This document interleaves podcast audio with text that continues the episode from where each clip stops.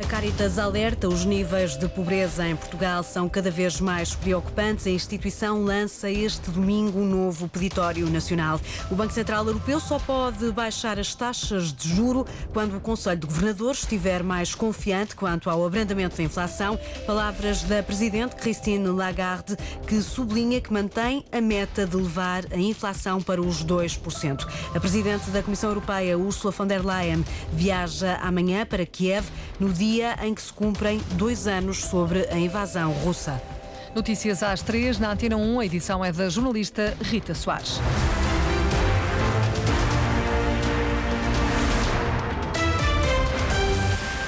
É precisamente por essa informação que começamos este noticiário. A Presidente da Comissão Europeia, Ursula von der Leyen, viaja amanhã para Kiev, no dia em que passam dois anos sobre a invasão russa. A informação de que Ursula von der Leyen segue para a capital da Ucrânia foi confirmada ao início da tarde por Bruxelas. Seguimos agora em direto ao encontro da enviada especial da RTP à Ucrânia, Cândida Pinto.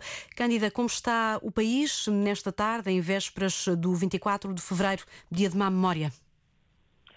Boa tarde. Uh, bom, uh, Ursula von der Leyen vem pela quinta ou sexta vez à Ucrânia desde que começou esta invasão de larga escala. Ela foi dos primeiros líderes políticos internacionais a vir aqui e claramente há aqui uma diferença, ao contrário do que acontecia em, na primavera de 2022, em que tudo tinha que ficar sob um enorme segredo.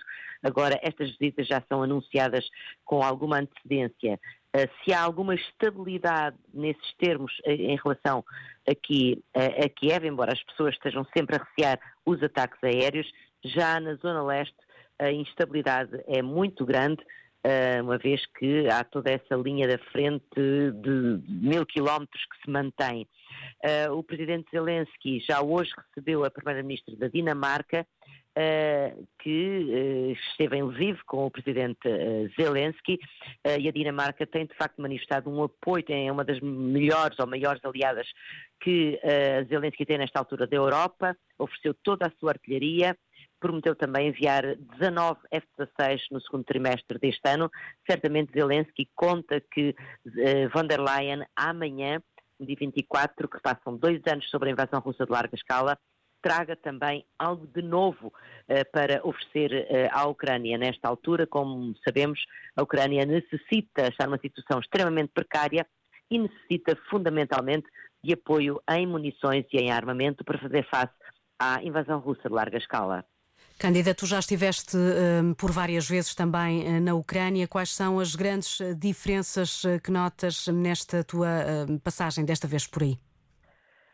A situação está mais difícil, está mais dura uh, do ponto de vista militar, uh, ou seja, em toda a zona leste, nós andamos, percorremos vastas áreas da zona leste uh, e, portanto, há um racionamento de munições e, portanto, as forças de defesa da Ucrânia estão fundamentalmente a tentar aguentar posições e a pedirem desesperadamente que sejam enviadas mais munições, eh, mas também armas de mísseis de larga escala para poderem atingir as baterias russas que estão mais longe da infantaria frente, da frente de combate.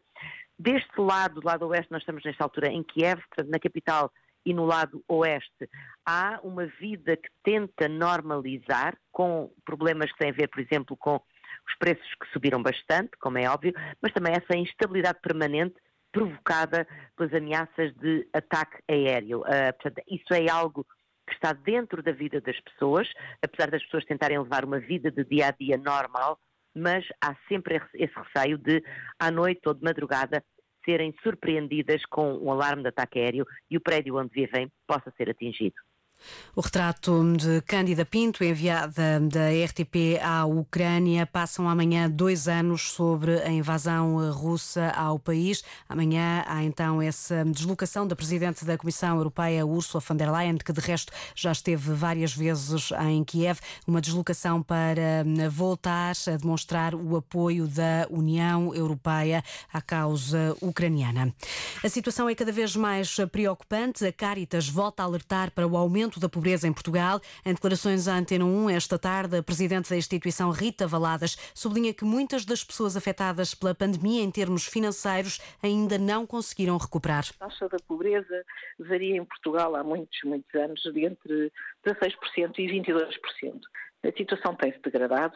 Perante os nossos olhos mais próximos, eh, eh, desde 2020 com a pandemia, que as situações se somam, eh, e quando digo somam, digo que nós não conseguimos que as pessoas que vêm de novo ter a Caritas por uma, por uma situação de crise como a pandemia, não conseguiram ter tempo de fazer um, um, um, retorno à sua normalidade uh, socioeconómica e, portanto, estamos a falar de, uma, de gravidades que se somam também. Diz a Presidente da Caritas que são muitos os casos de falta de esperança, isto é, de pessoas que não acreditam que a situação possa melhorar. Para conseguir dar resposta aos muitos pedidos de ajuda, a Caritas assinala a Semana Nacional da Instituição entre o dia 25 deste mês e dia 3 de março, com petitório público e com a apresentação do estudo Pobreza e Exclusão Social. Depois de serem notificadas pela Autoridade para as Condições do Trabalho, várias empresas regularizaram de forma voluntária o vínculo contratual de cerca cerca de 2.500 trabalhadores. Eram trabalhadores com falsos recibos verdes. A subinspetora da ACT, Cristina Rodrigues, diz que estes trabalhadores correspondem a cerca de 15% dos casos que foram reportados pela Autoridade para as Condições do Trabalho. Neste momento, os dados que tenho é que uh, são mais de 2.000, uh, cerca de 2.500, à volta de 15%, que para nós Uh, por um lado, é já um, um, número significativo, mas por outro lado, não, não nos impede uh, de considerar que dos 17 mil ainda haverão outros, uh, face aos indícios que temos, que necessitam de ser regularizados, que ainda estão com as suas situações laborais irregulares e daí a, a programa, não é programação, no fundo isto não é surpresa, as empresas sabiam, foram avisadas que no fim desta primeira fase que iríamos ao terreno e estamos, a nossa perspectiva é chegar a todas as empresas, é chegar a todos os trabalhadores.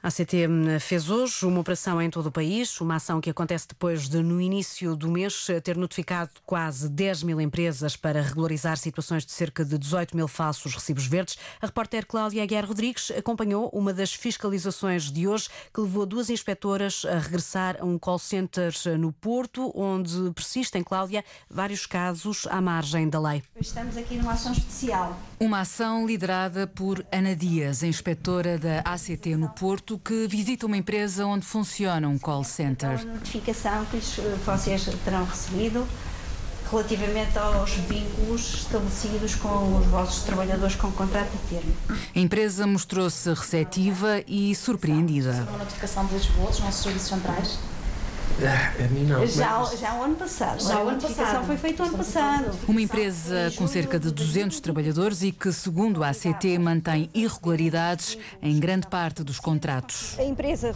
terá regularizado, contudo, face ao novo cruzamento de dados, eh, verificou-se que subsistem alguns indícios de que as situações inicialmente verificadas, identificadas como irregulares, não terão sido regularizadas. Passado o período que eram convidados a efetuar a regularização, no sentido de, havendo depois indícios, seriam novamente visitados por, novamente não, visitados por nós. Ana Dias, a inspetora, descreve as coimas que podem ser aplicadas neste tipo de situação. Depende do enquadramento que vamos dar, haverá desde contraordenações leves a contraordenações graves e muito graves, e depende sempre do volume de negócio das empresas. As graves andam a ser um mínimo 600 euros, 600 e pouco, depois as muito graves andam acima de 2 mil euros.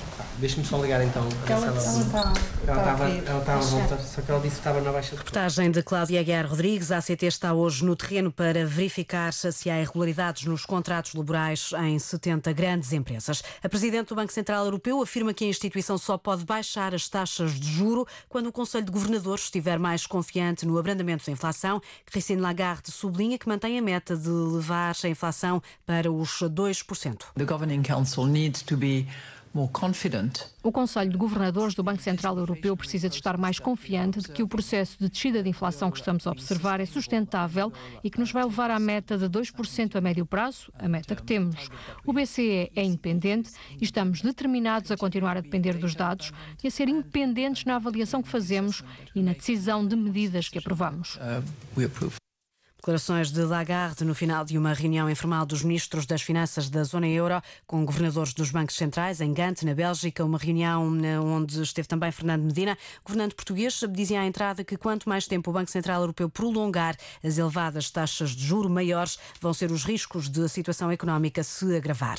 A coordenadora do Bloco de Esquerda diz que o governo é o único responsável por resolver situações de desigualdade entre forças da segurança. Questionada sobre o aviso deixado hoje por elementos das forças Forças Armadas no Semanário Expresso de que pode haver protestos nas ruas se o próximo Executivo não olhar para este setor, Mariana Mortágua sublinhou que o Governo tem de agir. Era importante que o Governo resolvesse esta questão da desigualdade na atribuição de subsídios. É a responsabilidade do Governo de fazê-lo e eu espero que o Governo faça. Essa é a melhor forma, é de ser justo com as pessoas que constroem o país, que trabalham, eh, que dependem eh, e que fazem o Estado e que fazem a democracia. Por isso que é importante que o Governo eh, garanta as condições de estabilidade e garanta as condições de igualdade e vá respondendo às reivindicações que são justas das forças de segurança. Acho que a principal responsabilidade é do Governo que está em funções, que criou uma desigualdade e que tem a responsabilidade de corrigir. Declarações da coordenadora do Bloco de Esquerda, que hoje dedicou amanhã a registar as preocupações do setor da cultura em Lisboa. Ficou a promessa, Alexandra Sofia Costa, de levar o tema para o debate de logo à noite na televisão. A cultura não tinha tido ainda espaço nesta campanha. Mariana Mortágua quis hoje dar a voz aos artistas. Aliás, reflete a invisibilidade a que está sujeita na sociedade e nas decisões do Estado. Quis tornar visíveis as preocupações dos atores. Eu ganho atualmente em teatro menos do que eu ganhava há 30 anos anos, quando eu comecei a trabalhar. Eu estou sempre na corda bamba, tenho três filhos, estou sempre na corda bamba. Dos encenadores. Há um, uma ignorância total na gestão cultural, na gestão financeira cultural, que tem que ser fiscalizada já ontem. Dos músicos. Experimentem chegar a um senhorio e dizer uh, sou músico e, ao, ao, ao balcão de um banco para pedir um crédito e dizer sou intermitente. E quando a pessoa do banco se acabar de rir, levantam-se e saem. Não há, não, não, há saída neste, neste regime. E até de um rapper. O espírito é mortágua, sangue no meu choro, pois eu sinto tanta mágoa. Um povo a sem todos, Mariana a Mortágua prometeu mais atenção à cultura. Houve uma garantia de que o orçamento da cultura aumentaria para 1%. Essa é a reivindicação do setor cultural. E não é por acaso, é porque sem esse dinheiro os concursos abrem e há projetos que são elegíveis e são projetos de muita qualidade e estão sempre a ficar de fora dos apoios porque simplesmente a manta é curta demais. Prometeu mesmo que vai tentar fazê-lo já esta noite no debate dos principais partidos. Eu gostaria que sim, uh, farei o meu melhor para que exista cultura no debate desta noite. Somos os escravos do Estado, servidos sem empatia e controlados como gado, eis a nossa democracia. Reportagem de Alexandra Sofia Costa. O debate com todos os candidatos de partidos com assento parlamentar é mais logo, às nove da noite, na RTP. Na segunda-feira, estes candidatos voltam a trocar argumentos no frente a frente das rádios, às dez da manhã. Um debate promovido pela Antena 1, pela TSF, pela Rádio Renascença e pela Rádio Observadores. A entidade reguladora para a comunicação social abriu um processo de averiguações a uma sondagem divulgada pelo Chega no Jornal do Partido e nas redes sociais. Fonte oficial do regulador confirmou à agência Lusa que recebeu uma participação sobre o caso caso. A sondagem foi feita por uma empresa brasileira que não está credenciada pela ERC e apontava para um empate técnico entre Chega, PS e AD nas legislativas. A fechar, digo-lhe que em Valência, na vizinha Espanha, subiu para 5 o número de mortos no incêndio de ontem num prédio de 14 andares. A confirmação foi feita esta tarde pelo Tribunal Superior de Justiça da Comunidade Valenciana. O jornal espanhol El País citava fontes municipais na última hora que confirmavam que quatro dos mortos eram todos membros da mesma família pai, mãe, filha de 3 anos e um recém-nascido. Uma dezena e meia de pessoas está ainda dada como desaparecida. Rita Soares com a edição das 3 da tarde na Antena 1, simultâneo com a RDP Internacional, Antena 1 Madeira e Antena 1 Açores. Lembro que a informação está também em permanência em notícias.rtp.pt.